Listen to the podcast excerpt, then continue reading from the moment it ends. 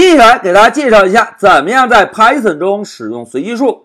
同学们，我们现在完成的石头剪刀布案例中，电脑是不是每一次只会傻傻的出布，是吧？太没有挑战性了。那现在同学们试想一下，如果电脑每次出拳能够在一石头、二剪刀、三布这三个数字之间，每一次随便出一个整数，这样呢，我们的游戏在玩耍起来是不是就更有意思了？那接下来啊，老师呢就先给大家介绍一下，怎么样在 Python 中使用随机数。同学们来看啊，在 Python 中要使用随机数啊，其实非常的简单。我们第一步先使用 import 这个关键字，导入一个名字叫做 random 的工具包。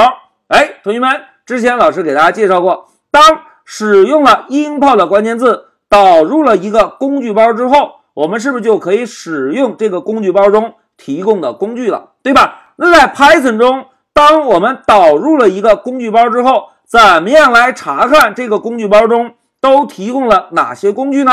哎，老师先给大家介绍一下 IPython 中的使用。同学们，IPython 是不是一个交互式的 shell，对吧？当我们在 IPython 中导入了一个工具包之后，我们呢就可以先敲一个工具包的名称，在工具包名称后面跟上一个点儿，然后呢摁一下 Tab 键，摁一下 Tab 键之后，IPython 的 shell 啊就会把这个工具包中提供的所有工具列出来。我们呢可以根据列出来的工具来选择我们程序开发中具体要使用哪一个工具。来，接下来就让老师回到 IPython 中给大家演示一下。同学们，首先啊，老师用 import 这个关键字来导入一下 random 的工具包。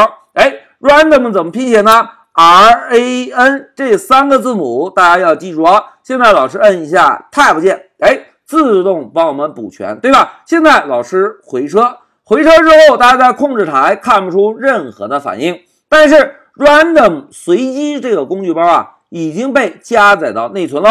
我们啊，可以先再敲一下 random 的名字，摁一下 tab 键补全，再敲一个点儿。现在老师要摁一下 tab 键，注意看 tab 键，哎，摁一下 tab 键之后，IPython 的 shell 就把 random 工具包中提供的所有工具帮我们列举出来。那接下来我们是不是要选择一下应该用哪一个工具，对吧？那现在我们看一下需求啊，我们的需求呢？是在一二三这三个整数之间随机出一个数字。那同学们看，random 点儿 rand 是随机的意思，int 是整数的意思。哎，这个就是我们接下来要重点给大家介绍的随机整数的一个函数。那这个函数应该怎么使用呢？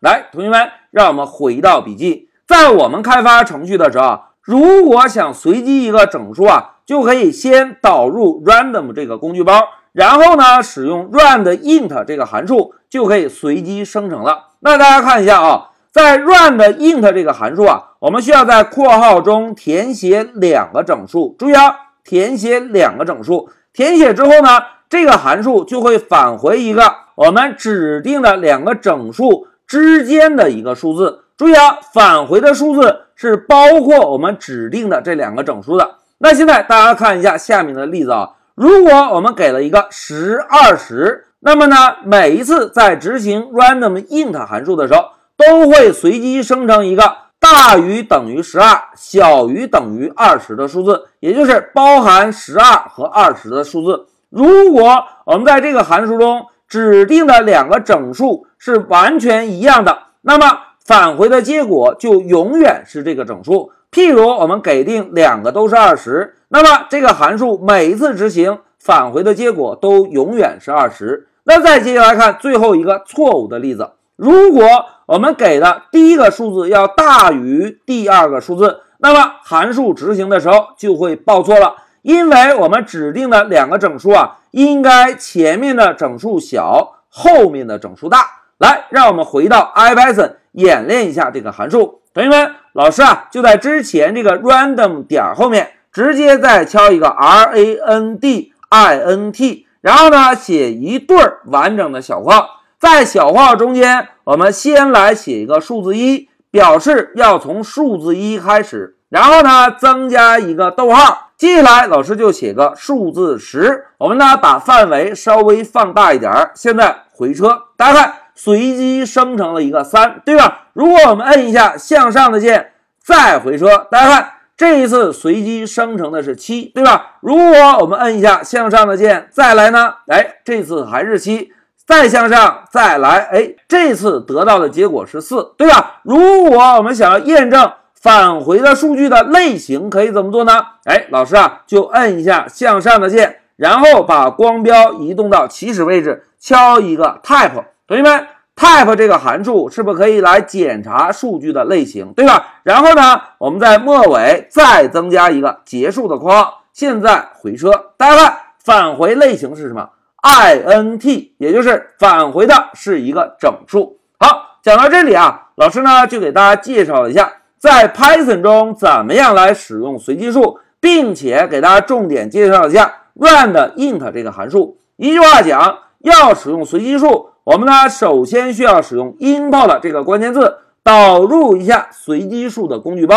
导入之后，如果我们想要生成一个随机的整数，就可以用 rand_int 这个函数，指定一个我们整数的起始范围，再指定一个整数的结束范围。这个函数在执行过程中就会返回包含起始以及结束范围内任意一个整数，这个就是 rand_int 函数的功能。